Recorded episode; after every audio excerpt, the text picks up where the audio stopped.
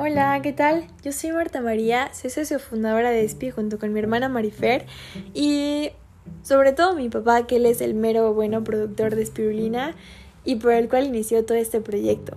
En estos podcasts te voy a platicar todo sobre la espirulina, desde qué es, los beneficios que tiene, cómo se toma. Em, te voy a compartir unas recetas que están buenísimas y que las puedes hacer en tu día a día súper fáciles y ricas.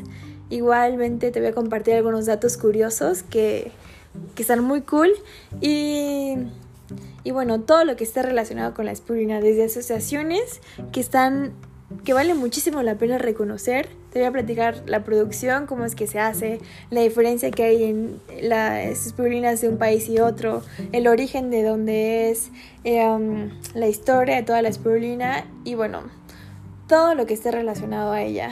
Y sobre todo quiero hacer este podcast para compartirte mi experiencia personal en este proyecto de emprendimiento que bueno, se ha vuelto más que un proyecto, es más mi vida, mi sueño y y bueno, espero que te enamores tanto como yo estoy enamorada de, de todo lo que está relacionado con la espirulina y que, y que vale muchísimo la pena escuchar, compartir y hacerlo parte de nuestra vida para mejorar nuestra calidad de vida.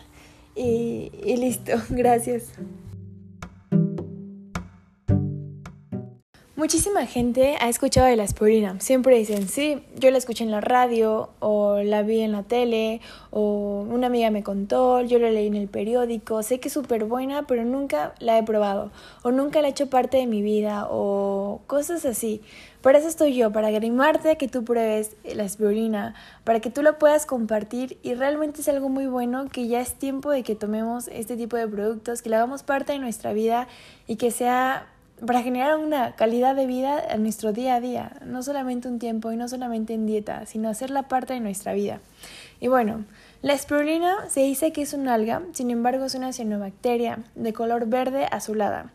Verde por la cantidad de clorofila que tiene y azul por la cantidad de ficocianina que tiene, que son dos pigmentos. Como saben, la clorofila es un super desintoxicante y bueno, la ficocianina sirve mucho como antioxidante.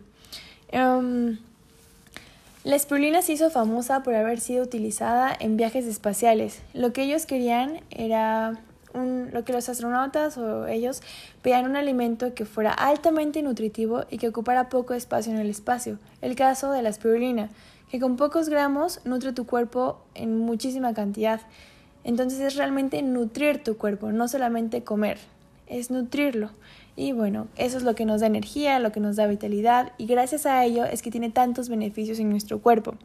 Contiene vitaminas desde A, E, D1, B2, B3, B6, B12. Contiene hierro, tiene zinc, tiene ácido fólico, contiene ácidos esenciales. Tiene un 65% de proteínas, es decir, es muy alto, del 65 o incluso hasta el 75. Es una cantidad muy alta y que bueno, es muy fácil de adquirirla con una cianobacteria, que igualmente yo voy a decir que es un alga porque coloquialmente es conocida de esa manera. Es una buena fuente de oxígeno por su alto contenido de clorofila, el cual igualmente, como les mencioné, ayuda a desintoxicar nuestro cuerpo de la contaminación presente. Contaminación como cual, desde metales pesados, toxinas y hasta grasas. Entonces, si tú quieres estar sano, si tú quieres mantener tu cuerpo con vitalidad, con energía y mantenerte Mm, fresco, mantenerte con ganas a la vida, pues bueno, la espirulina tiene que ser parte de tu vida y por favor comparte esto, hagamos que llegue a más personas y si estás escuchando esto es por algo, es para ti. Esto por ahora.